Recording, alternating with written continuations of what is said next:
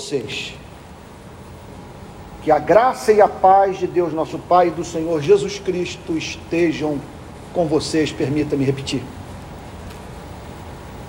Os cristãos vivem sob a graça e a paz de Deus Pai e do Senhor Jesus Cristo. Na segunda-feira passada eu apresentei as marcas da verdadeira igreja. Poderia acrescentar essa: é a comunidade dos que vivem sob a graça e a paz de Deus, o nosso Pai e do Senhor Jesus Cristo. Observe que não é a graça de Deus, é a graça de Deus, o nosso Pai. Os cristãos não se relacionam com Deus, os cristãos se relacionam com o Deus Pai. Para nós cristãos, a palavra Deus não resolve os nossos problemas. O que nos encanta, o que nos consola, o que nos encoraja, o que nos faz viver é a fé no Deus Pai.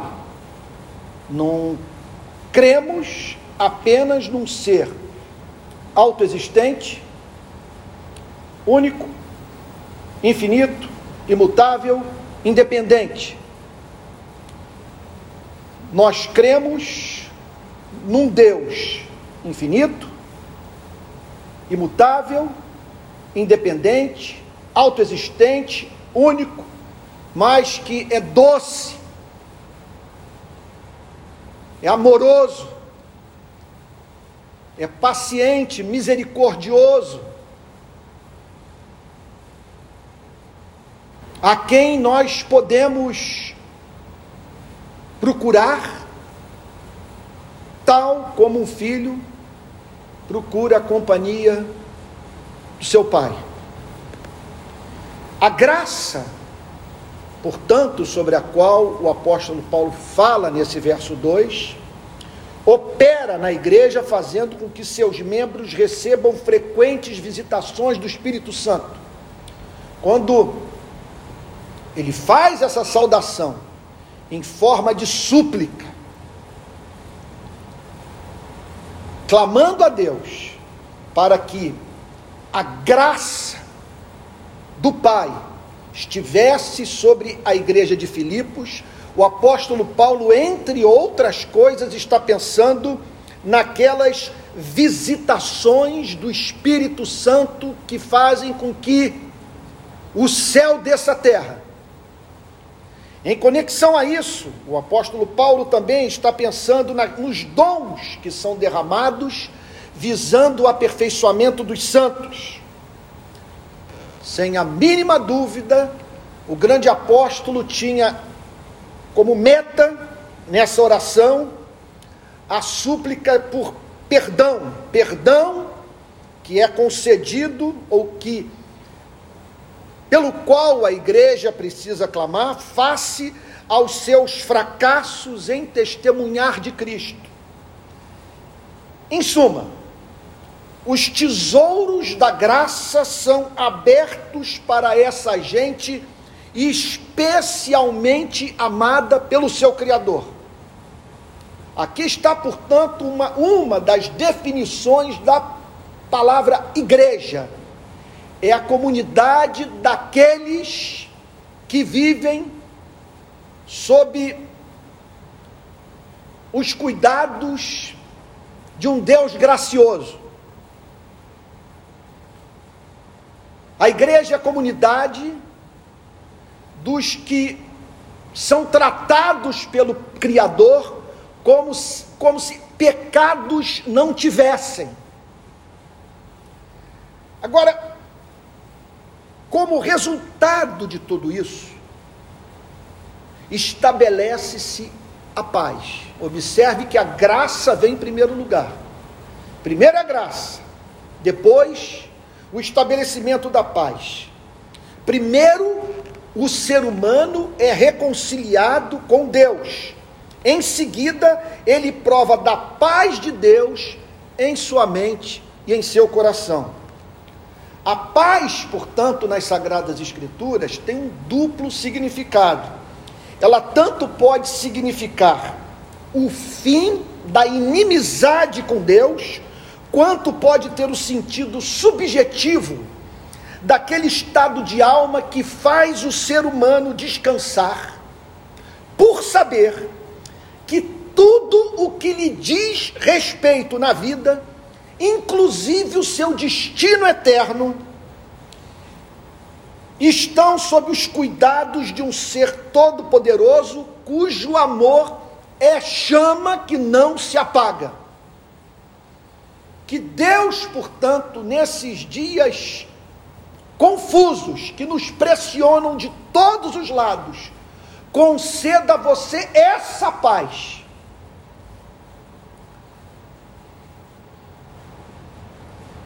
O que é que eu estou pedindo? Que ao parar para pensar no Evangelho, você medite sobre as razões apresentadas por esse mesmo Evangelho para que você tenha paz. E o que esse Evangelho apresenta é um Deus que o ama com um amor que pode ser comparado a uma chama que não se apaga. Vale ressaltar um fato na análise dos dois primeiros versículos de Filipenses, capítulo 1. A quantidade de vezes que aparece o nome de Jesus Cristo. A igreja, preste atenção, no verso primeiro é chamada de igreja composta por servos de Jesus Cristo. Ou seja, a definição de igreja no versículo 1 é precisamente essa: a igreja é a comunidade dos servos de Cristo. Em conexão a isso, o apóstolo Paulo declara que a igreja é a comunidade dos santos em Cristo e a graça e a paz são concedidas por Deus Pai e por Jesus Cristo. O que significa, portanto, que não há cristianismo sem Cristo. O serviço deve ser prestado a Cristo. A santidade é a santidade em Cristo, por Cristo e para Cristo. E as mais gloriosas bênçãos que os cristãos podem receber nessa vida, tais como ser tratados como se pecadores não, fosse, não fossem, encontrarem nesse mundo tenebroso descanso para a alma, são concedidas por Cristo. Cristo, portanto, é o fundamento das ações de graça o referencial de vida e o grande amor dos cristãos. Preste atenção. O que Paulo está dizendo é o seguinte: é que assim viviam as igrejas do primeiro século. Permita-me me apropriar das palavras de John Stott. Os cristãos do primeiro século viviam vida intoxicada de Cristo. Por isso, que num livro como esse, conforme nos lembra o comentarista bíblico F. B. O nome de Cristo é encontrado 40 vezes nessa epístola. Ou seja, uma média de uma vez a cada três versículos, o que é característico do Novo Testamento inteiro. Verso 3: Dou graças ao meu Deus por tudo que lembro de vocês. Toda igreja local. É interessante, eu estou avançando ter, para o terceiro ponto com aquela sensação que eu deveria ter falado mais sobre o versículo 2. Ou seja, estou indo para o versículo 3 com aquela impressão que eu não fiz justiça à glória do versículo 2. Graça e paz. Então pare para pensar. Essa é a visão de universo do cristianismo. Quando nós olhamos para o cosmos, nós nos deparamos como realidade última de tudo que foi criado, o Pai e o Filho, seres absolutamente encantadores.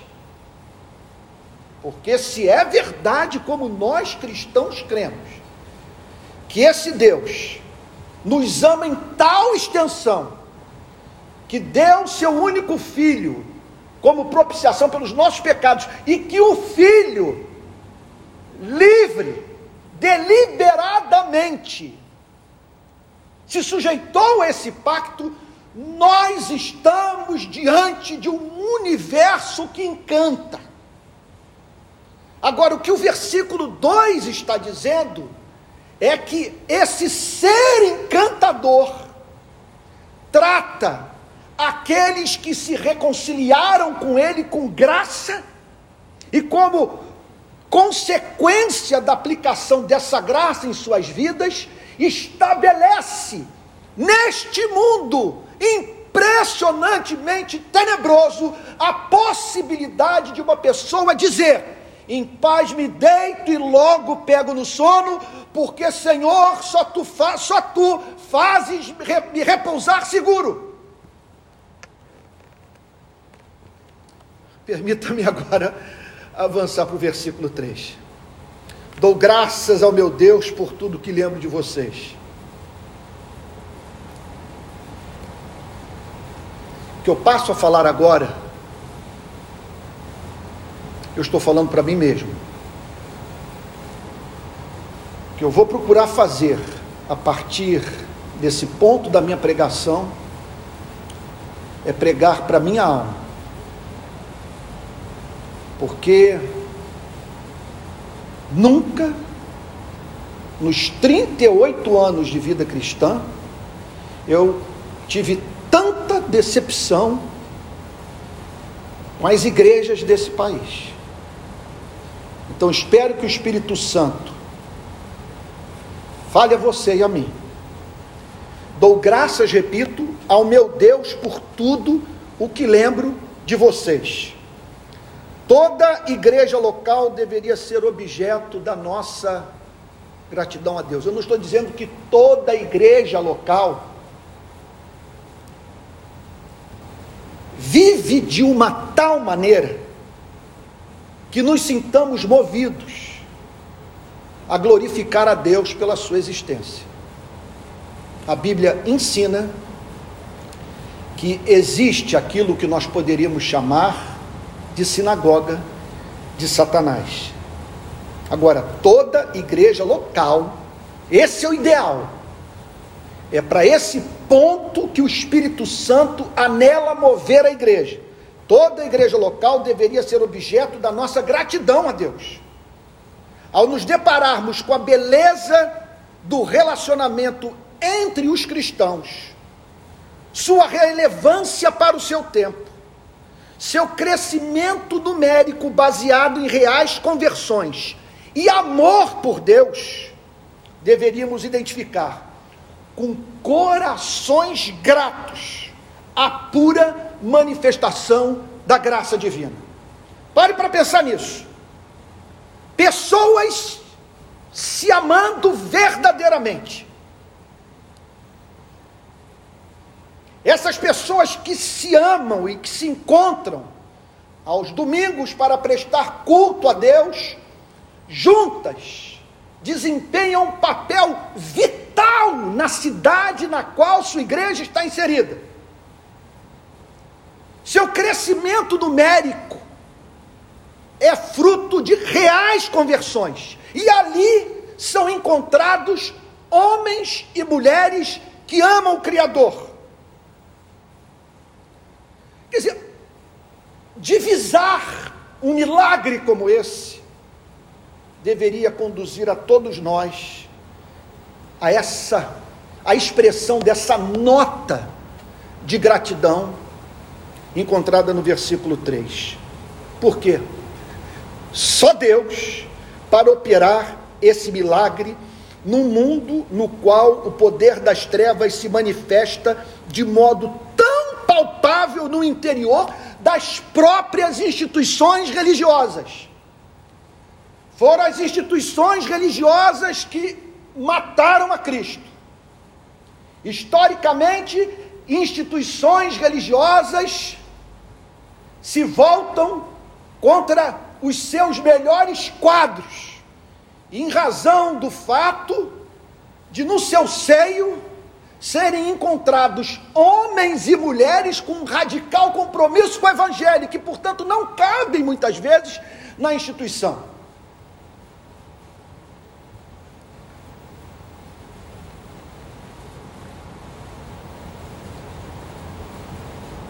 Parte do fastio da sociedade europeia em relação ao cristianismo tem muita relação com a história do cristianismo naquele continente. As guerras santas, as cruzadas, a chamada Santa Inquisição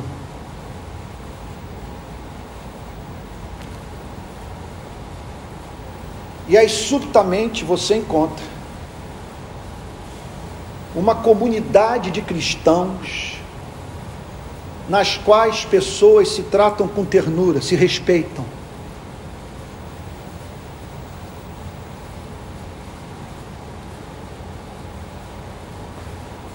Que desempenham papel central para a humanização da sociedade na qual essa igreja está inserida que cresce a partir de verdadeiras conversões. Comunidade de homens e mulheres que chamam o Criador de minha divina delícia, usando as palavras de Santo Agostinho. Irmãos, isso é um milagre. Encontrar essa comunidade, não estou falando de perfeição, eu estou falando do basilar apresentado como exequível pelo Novo Testamento. Os santos e servos de Cristo sempre haverão de se regozijar com o crescimento da igreja. Olhe para esse verso 3: Dou graças ao meu Deus por tudo que lembro de vocês. Que significa, portanto, que os santos e servos de Cristo sempre haverão de se regozijar com o crescimento da igreja, porque os seus afetos estão nela. Paulo torna isso evidente ao dizer que sempre que a imagem da igreja de Filipos lhe vinha à mente, seu coração era tomado de gratidão. Aí eu pergunto a você, eu vou fazer uma pergunta que pode ajudar a você e a mim a respondermos uma outra questão. O Brasil carece de avivamento. Precisamos de reforma e avivamento, retorno à verdadeira doutrina e à verdadeira vida cristã. Para respondermos essa pergunta, nós precisamos responder uma outra.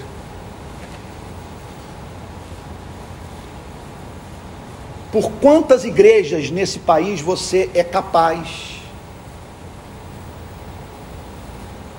de expressar as suas ações de graça? Para quantas igrejas nesse país você pode olhar na perspectiva desse verso 3?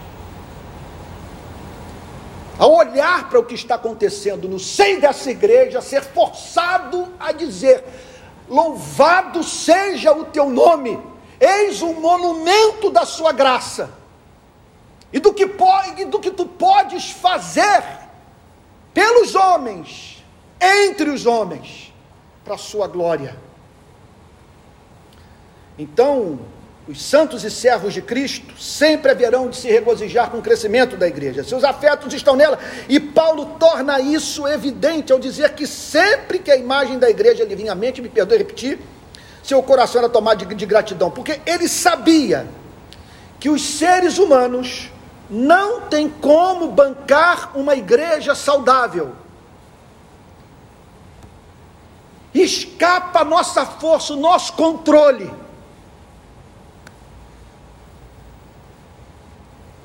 ao que somos capazes de fazer, criar uma igreja como essa, tal como Paulo a descreve na carta aos Filipenses. Por que eu digo isso? Porque tudo milita para que até dentro dela os sinais da queda se manifestem. Agora, quando vida é encontrada na igreja, os santos são movidos a atribuir a Deus o um milagre o milagre de seres humanos viverem em harmonia produtiva sob o sorriso do Criador. Seres humanos se amando, mantendo relacionamento frutífero, produtivo, sob o sorriso do Criador. Só um coração de pedra para não agradecer a Deus por um milagre como esse. Não podemos deixar também, nesse verso 3, passar despercebida a intimidade do apóstolo Paulo com Deus. Ele chama Deus de meu Deus. Graça, dou graças ao meu Deus por tudo que lembro de vocês. O Deus, portanto, que ele conhecia pelo nome. Deus com o qual mantinha relação íntima. Deus que manifestava seu poder de modo palpável no seu ministério. Você pode dizer o meu Deus? Paulo, portanto, além de conhecer teologia, conhecia Deus. O conhecimento teológico, olha, permita-me chamar sua atenção para o que eu vou declarar porque nós vivemos dentro de uma cultura religiosa avessa à doutrina. O conhecimento teológico é fundamental para que saibamos se o Deus com o qual nos relacionamos é o Deus da revelação feita por Cristo. Porém, agora eu vou para o outro lado.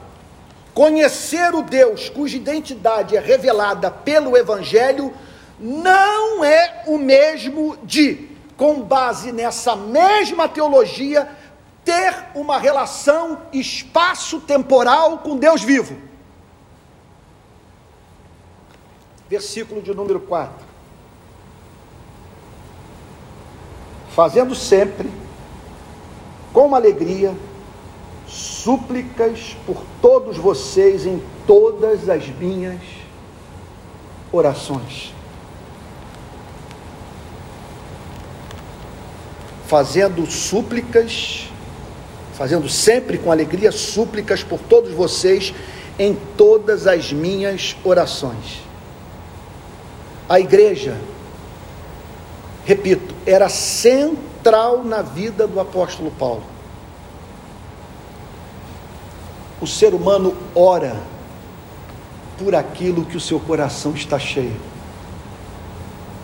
Quando o cristão pensa em Deus, em quem Deus é, sente-se movido a orar com frequência. Observe que a base de tudo é a teologia.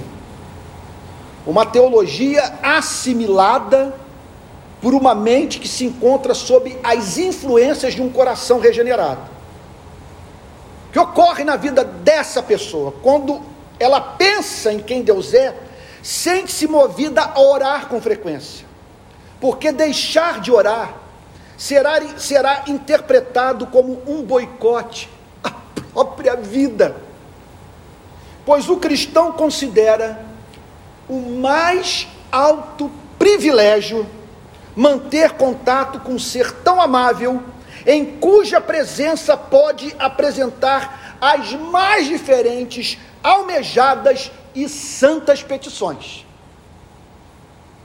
Então, observe o conteúdo dessa oração do versículo 4. Ela é fruto de uma teologia, de uma teologia que servia de fundamento para a disciplina espiritual da meditação. Ao meditar, o apóstolo Paulo pensava em quem Deus é.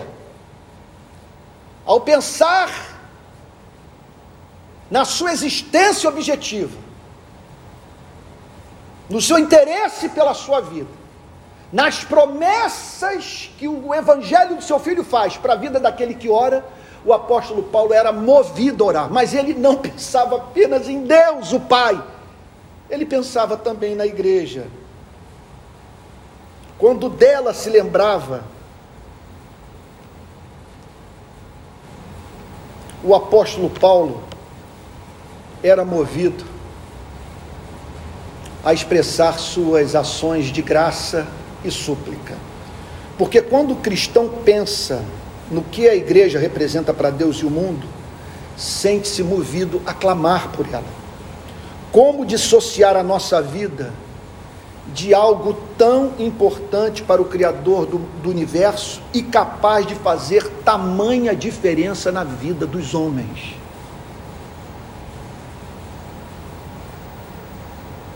Permita-me dizer de uma forma que pode soar para muitos bombástica. É diabólica.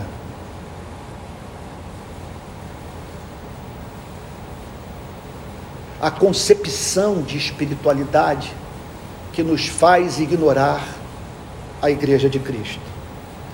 O apóstolo Paulo amava a igreja. Quando dela se lembrava a partir da percepção do que havia de belo em sua vida, seu coração cristão era tomado da mais profunda alegria.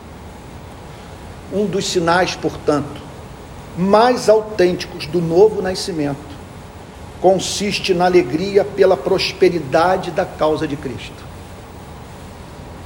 Você quer saber se nasceu de novo? Submeta a sua vida a esse teste. A prosperidade da causa de Cristo nesse planeta o comove. Isso aí um pouquinho mais adiante. Nunca a causa de Cristo pode ser considerada mais próspera nesse planeta do que quando a igreja vai bem. Isso é comovente. E esse é um teste que devemos aplicar às nossas vidas. Nós nos preocupamos com o bem-estar do Israel de Deus, do verdadeiro Israel, dessa comunidade de judeus e gentios reconciliados com o Pai através da obra sacrificial do Filho A igreja sadia sempre significará gente encantadora andando pelas ruas da cidade. A súplica de Paulo pelos irmãos de Filipos resultava da pura percepção das ameaças que cercam a vida de toda e qualquer igreja. Ele olhava para esse tesouro, pessoas se amando, reconciliadas com Deus, servindo ao próximo, demonstrando amor pelo seu Criador. E o apóstolo Paulo era movido às ações de graça e à súplica, porque, sem a mínima dúvida, ele era capaz de divisar as ameaças que cercam a vida de toda e qualquer igreja. O erro doutrinário e o desvio moral podem se insurgir e levar ao colapso subitamente a vida de congregações inteiras. Deus tenha misericórdia de nós.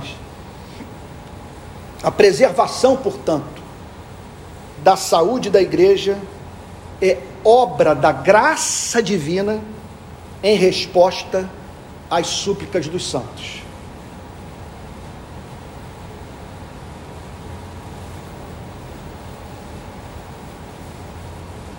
Então, por que interceder pela igreja?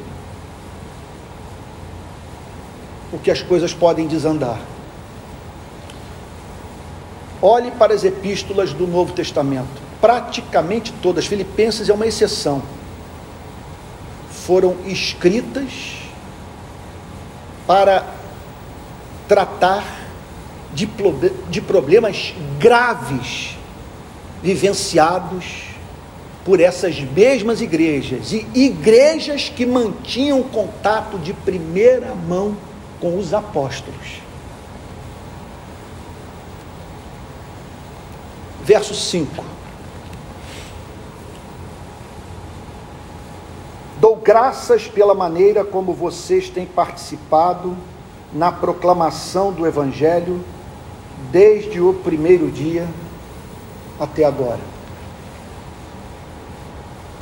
havia gratidão pela vida da igreja de Filipos. É possível a igreja se tornar, é o que diz esse verso, objeto de ações de graça. Você está me vendo repetir, é a exaustão.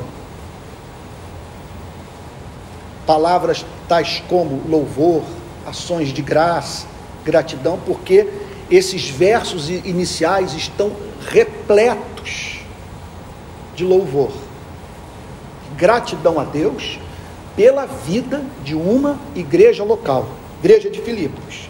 Então havia gratidão pela vida da igreja de Filipos, porque é possível a igreja se tornar objeto de ações de graça.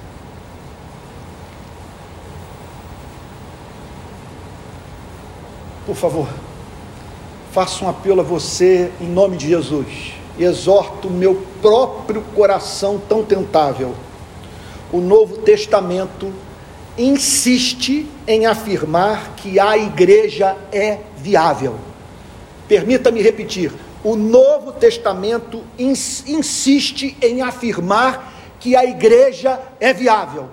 Não estou dizendo que a igreja presbiteriana sempre será vi viável.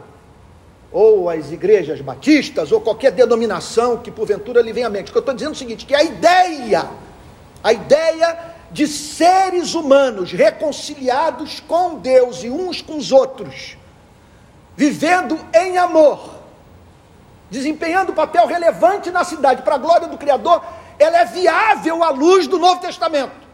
E é incredulidade grave, é desonra a Deus e a obra do Espírito Santo. Nós perdemos a esperança, perdermos a esperança quanto à renovação da igreja de Cristo.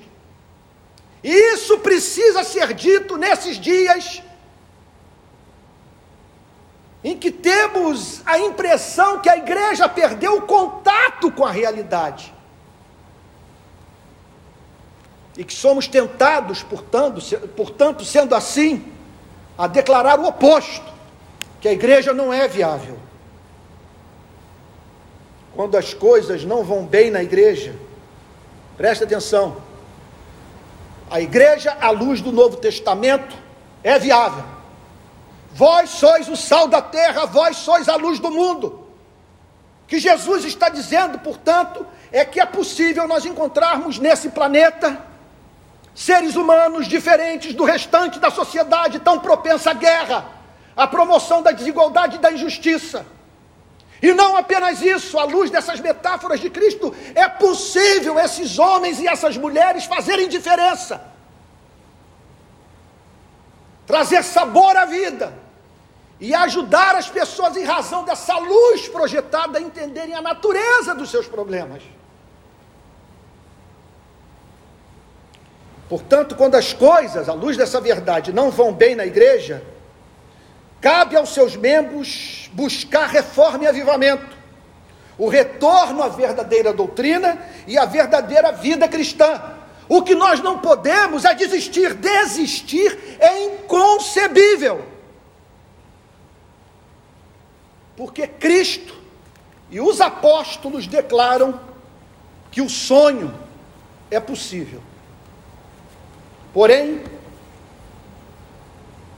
tudo nesse mundo é tão cercado por trevas que encontrar igrejas que manifestam sinais de vida impõe ao, aos cristãos orar com gratidão, considerando o verdadeiro milagre homens se entenderem e juntos glorificarem a Deus. O motivo da oração grata do apóstolo Paulo pela igreja de Filipos devia-se ao compromisso dessa igreja com a obra de evangelização. Conforme Filipenses capítulo 2, versos de 25 a 30 No entanto, julguei necessário enviar-lhes Epafrodito, meu irmão, cooperador e companheiro de lutas, e da parte de vocês, mensageiro e auxiliar nas minhas necessidades. Ele tinha muita saudade de todos vocês estava angustiado porque vocês ficaram sabendo que ele adoeceu. De fato, adoeceu estava à beira da morte. Mas Deus se compadeceu dele, não somente dele, mas também de mim para que eu não tivesse tristeza sobre tristeza. Olha, deixa eu abrir um parênteses. Por esse tipo de igreja vale a pena lutar. Por isso, tanto mais me apresso em mandá-lo, para que, vendo novamente, vocês fiquem alegres e eu tenha menos tristeza. Recebam-no, pois, no Senhor com toda alegria e honrem sempre os que são como ele, porque por causa da obra de Cristo, ele quase morreu arriscando a própria vida para suprir a ajuda que vocês não podiam me dar pessoalmente, porque Pafrodito foi a Roma levar ao apóstolo Paulo a oferta financeira da igreja de Filipos. Filipenses, vamos para uma outra passagem, segundo aos Coríntios, capítulo 8, de 1 a 5, que nos ajuda a entender o porquê desse encanto do apóstolo Paulo com a igreja de Filipos. Segundo aos Coríntios, capítulo 8, versículo 1. Também, irmãos, queremos que estejam informados a respeito da graça de Deus que foi concedida às igrejas da Macedônia. A igreja de Filipos fazia parte do conjunto de igrejas da região da Macedônia porque no meio de muita prova de tribulação, manifestaram abundância de alegria, e a profunda pobreza deles, que murro na cara da teologia da prosperidade, e a profunda pobreza deles transbordou em grande riqueza de generosidade. Porque posso testemunhar que, na medida de suas posses e mesmo acima delas, eles contribuíram de forma voluntária, pedindo-nos com insistência a graça de participarem dessa assistência aos santos. E não somente fizeram como nós esperávamos, mas pela vontade de Deus deram a si mesmos, primeiro ao Senhor, depois a nós. Portanto, Permita-me dizer, não é que o apóstolo Paulo lançasse um olhar caritativo sobre a igreja de Filipos. Não vejo nada, não há sinal de vida, mas pela fé, eu acredito que há algo de bom na vida dessa igreja. Embora os seus membros não prestem, embora seja um escândalo para a sociedade, vivam a brigar uns com os outros.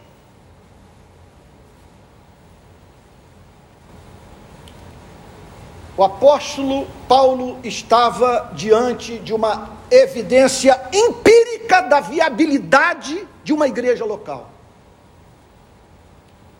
Portanto, a sua gratidão tinha um fundamento. Qual fundamento? Filipos era uma cidade, a igreja de Filipos era uma cidade edificada na montanha.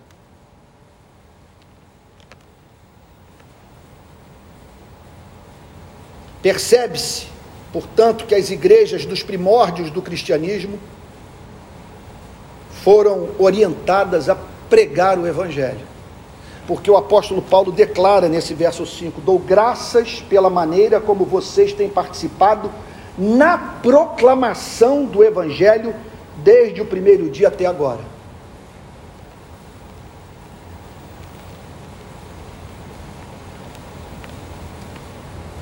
Percebe-se,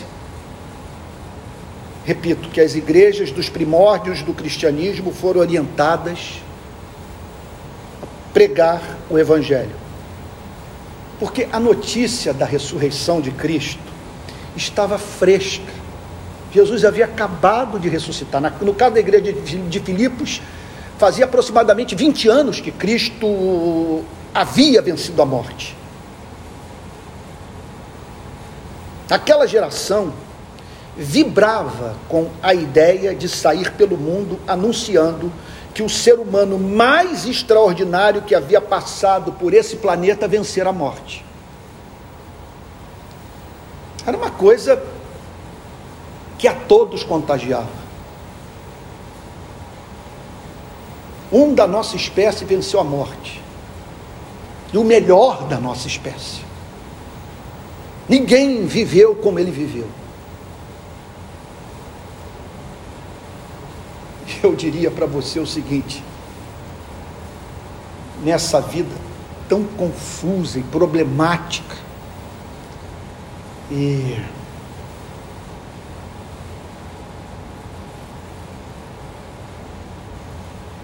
nessa vida tão estressante que nós vivemos, na qual lidamos com problemas que parecem que não tem uma razão de ser, que não vão dar fruto nenhum, que nós não vamos extrair deles nada. É importante que saibamos que se Jesus ressuscitou, no final vai, tá, vai dar tudo certo. Porque a ressurreição é a prova de que tudo que ele disse é verdadeiro. Filipos então se tornou uma igreja missionária. Estamos mais uma vez diante de um vetor da vida das igrejas do Novo Testamento: o compromisso com a proclamação do Evangelho. A igreja precisa ter em mente que se ela não proclamar a boa notícia, ninguém mais no mundo o fará. O Evangelho, precisamos entender isso, está sob a custódia da igreja, que deve preservar, desdobrar e comunicar o seu conteúdo. Os crentes de Filipos, sendo assim, se compadeciam dos que não conheciam a doçura do conhecimento de Deus em Cristo. A evangelização do mundo, sendo assim, depende de uma igreja que se compadece do próximo por vê-lo vivendo o inferno existencial próprio do que ignora o convite à paz feito por Cristo. Agora, não basta ter compaixão pelo próximo. É necessário que tenhamos zelo pela glória de Deus, zelo pela glória revelada pelo Evangelho. Zelo pela glória de Deus é a afeição santa que faz os cristãos correrem o mundo para anunciarem que no tempo e no espaço o amor se encarnou. A paixão evangelística Portanto, faz a igreja proclamar o Evangelho, levando-a a provar das inúmeras, e surpreendentes manifestações da cooperação divina. É por isso que falta transcendência em muitas igrejas. Porque essas manifestações sobrenaturais ocorrem em, em, em igrejas com radical compromisso com a obra missionária, com o trabalho de evangelização do mundo. Então a paixão evangelística faz a igreja proclamar o evangelho, levando a provar das inúmeras e surpreendentes manifestações da cooperação divina, pois estão expostos ao contato com as intervenções históricas de Deus, do Deus vivo, os que se dedicam à proclamação do Evangelho de Cristo. Último verso da noite, versículo 6.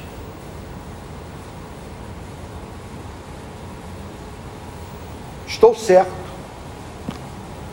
Na verdade, o que, o que ele vai dizer agora é o seguinte: os sinais da eleição são perceptíveis na vida de todos vocês.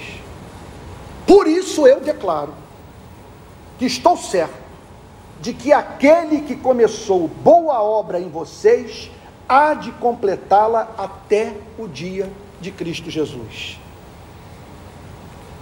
Esse verso, esse verso defende algumas doutrinas que fazem parte do que comumente é chamado de ordem da salvação.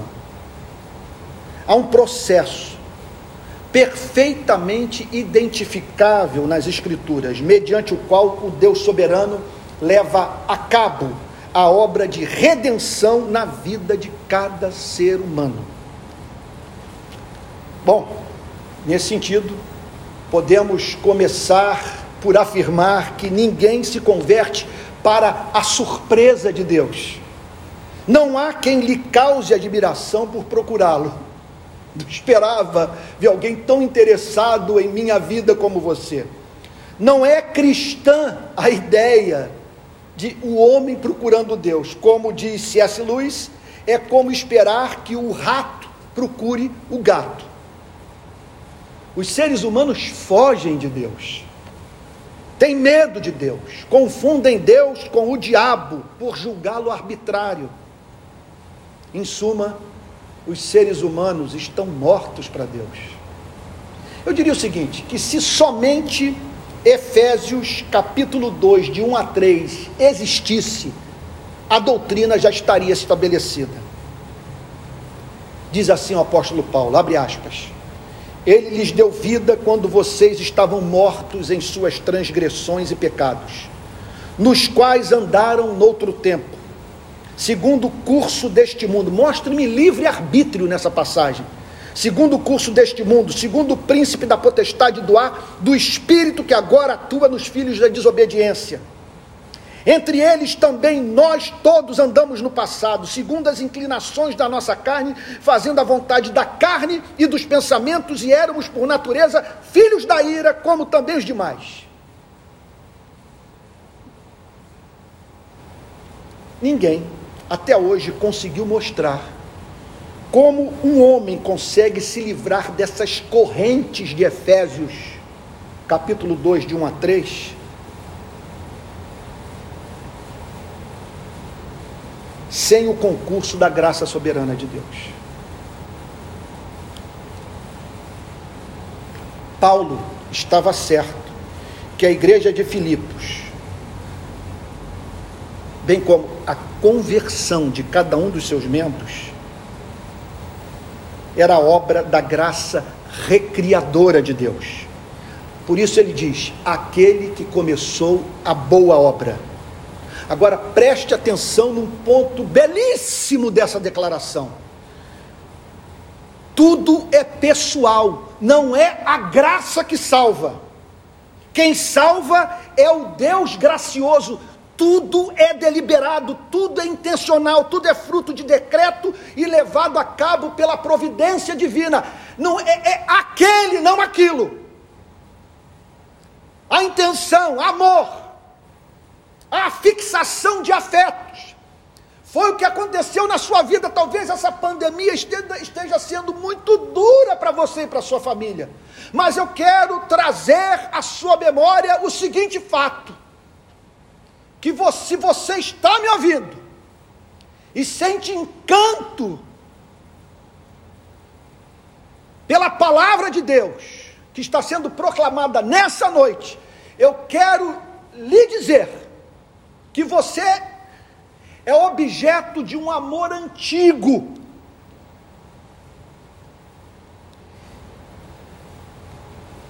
Em razão do qual ele começou uma boa obra em sua vida.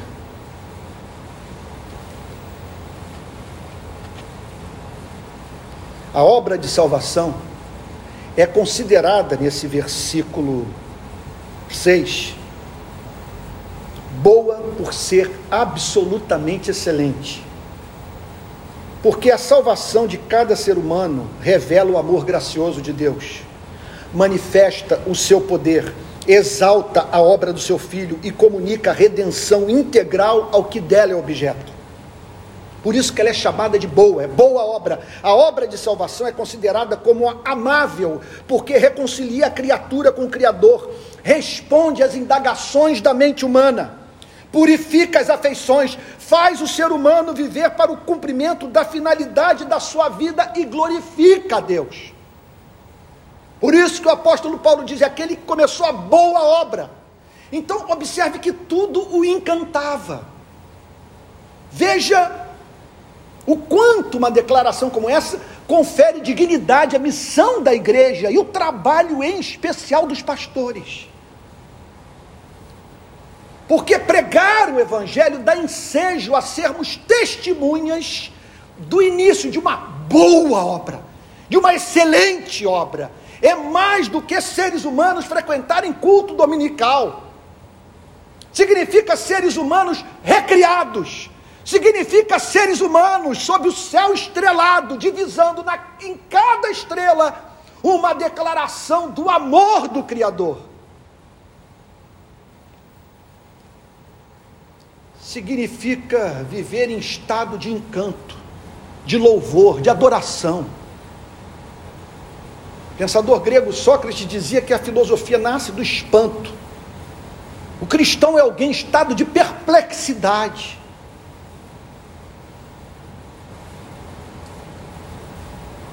com a beleza da vida, porque para onde ele lança o seu olhar, como diz Calvino, contempla a glória de Deus.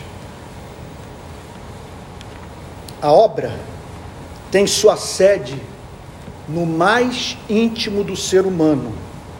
Olha a observação que Martin Lloyd Jones faz. Abre aspas. A igreja é um lugar onde Deus está trabalhando no cora nos corações de homens e mulheres. Eu estou pegando aqui a transcrição literal do seu sermão sobre essa passagem de Filipenses. Então ele diz assim: Deixe-me ir para o segundo princípio, o qual é a natureza da obra. E me parece, diz Martin Lloyd Jones, que a chave para o seu entendimento é a palavra em. Assim se estuda a Bíblia.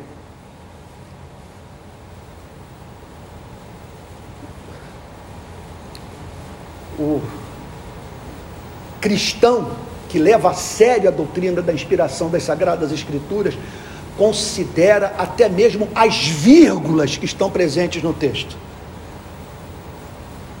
E aqui Martin Lloyd Jones para para pensar no significado da palavra em. Estou certo de que aquele que começou a boa obra em vocês.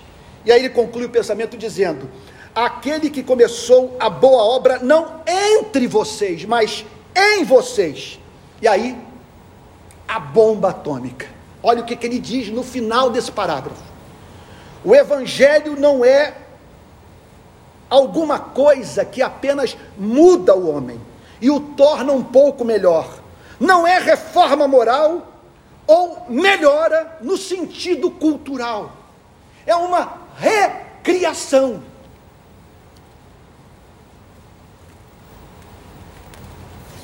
Ele vos deu vida, estando vós mortos nos vossos delitos e pecados.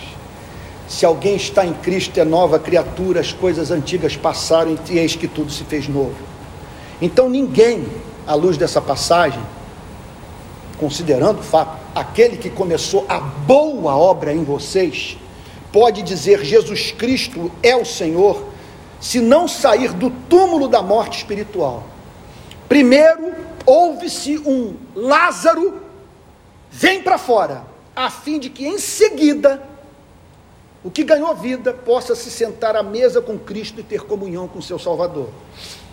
Quem começou a boa obra em Filipos foi Deus, o Deus que lhes preservou a vida até o dia da sua conversão.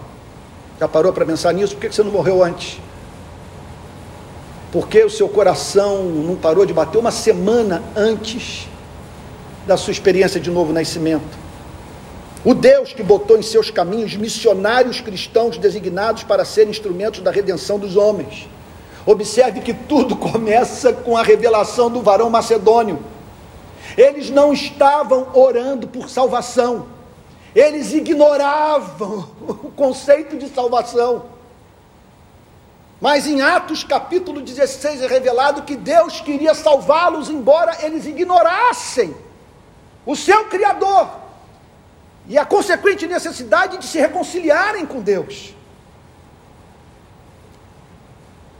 É boa obra começada por Deus em nós. Então, o Deus que botou em seus caminhos missionários cristãos designados para serem instrumentos da redenção dos homens, o Deus que lhes ofereceu um cordeiro para morrer em seu lugar, o Deus que lhes comunicou o Evangelho, o Deus que lhes deu olhos para ver. Olha a história da conversão de Lídia, e o Senhor abriu o entendimento de Lídia para que ela atentasse para o que o Paulo dizia. É o Deus que lhes deu, portanto, olhos para ver, ouvidos para ouvir, paladar para sentir a doçura do amor que é capaz de esquecer dos nossos pecados. Estamos, portanto, diante de um versículo que nos apresenta a doutrina da perseverança dos santos tão claramente e corajosamente defendida pelos calvinistas. Essa doutrina, tão claramente exemplificada nesse verso, faz frutificar, como nenhuma outra, três virtudes essenciais da vida cristã.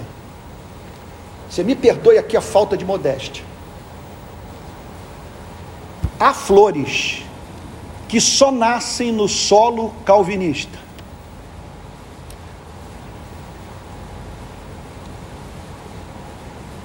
Uma vez eu conversei isso com o teólogo arminiano. Eu falei para ele, claro, absoluto respeito por ele, é meu irmão na fé.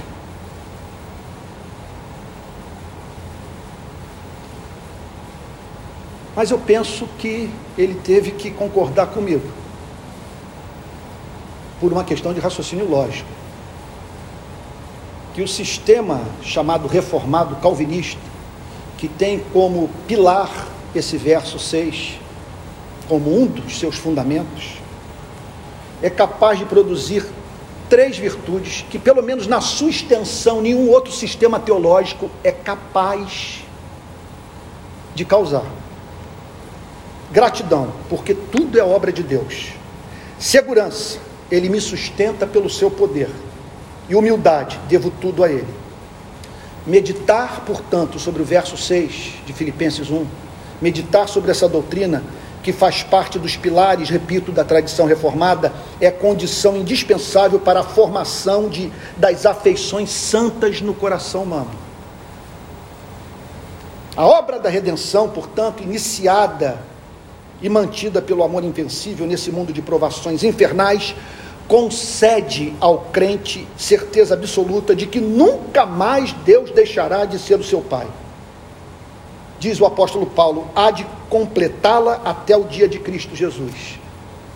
O Evangelho não promete o fim de lutas, doenças e tentações. Em alguns aspectos, permita-me dizer, a vida pode até mesmo piorar por seguirmos alguém tão perigoso indignado e, subversivo como Cristo.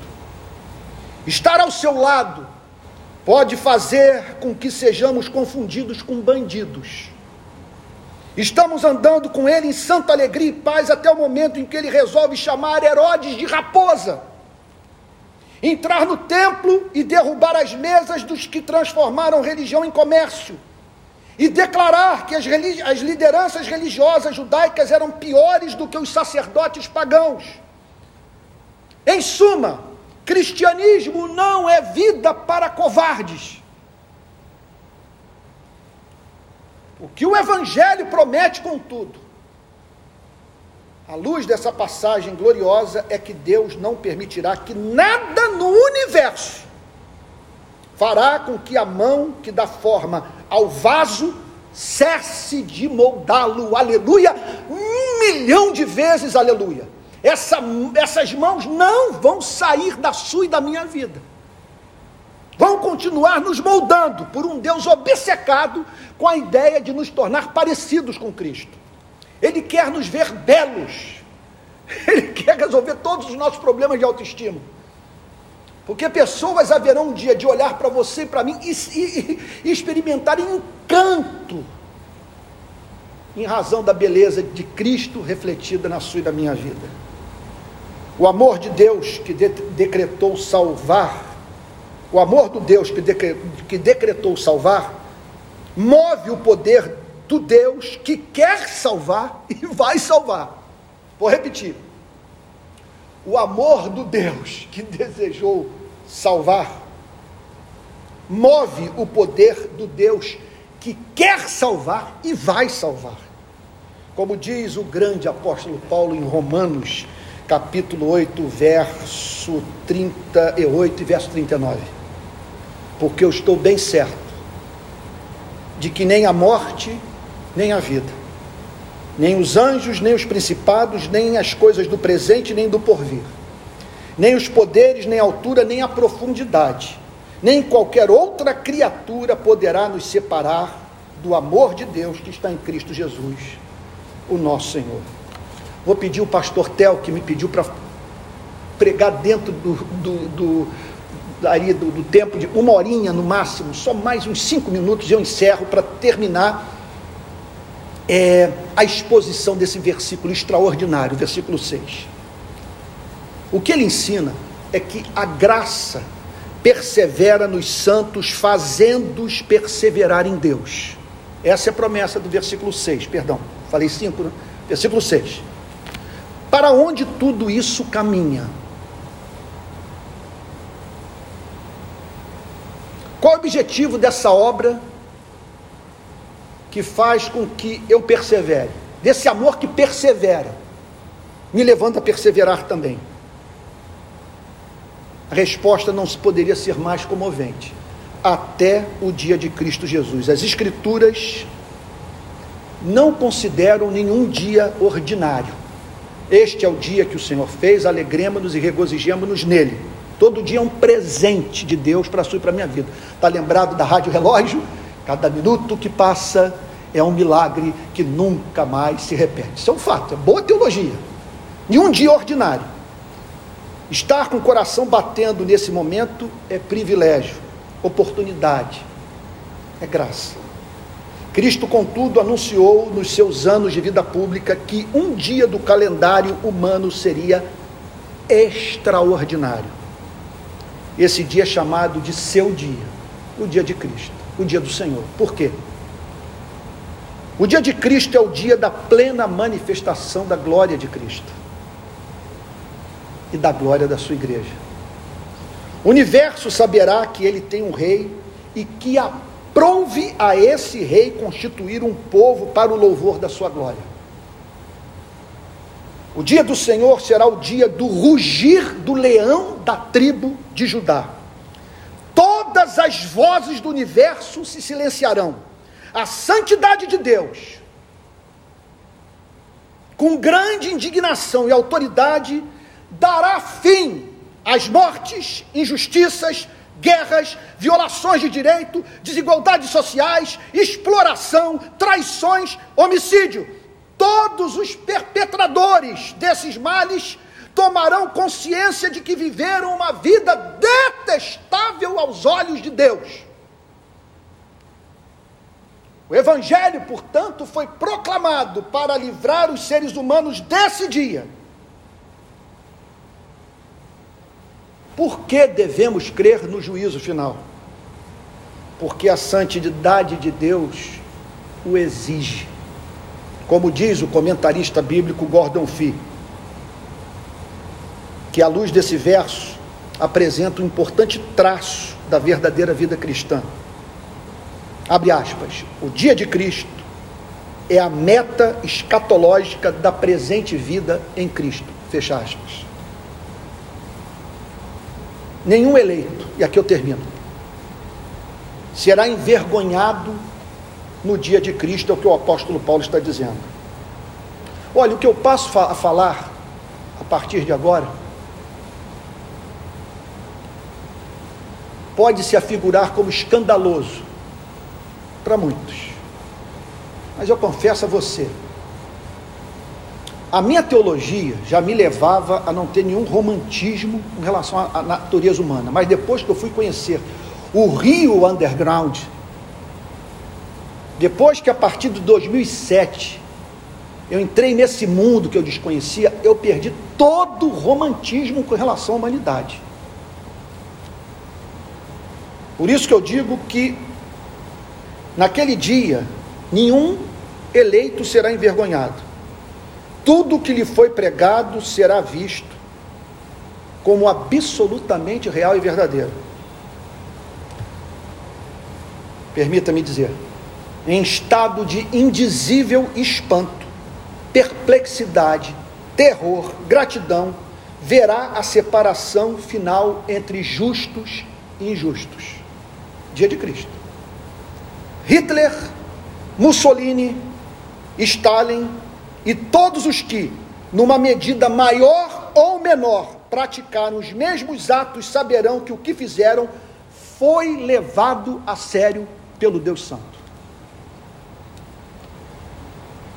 Em que consiste a mensagem de Cristo?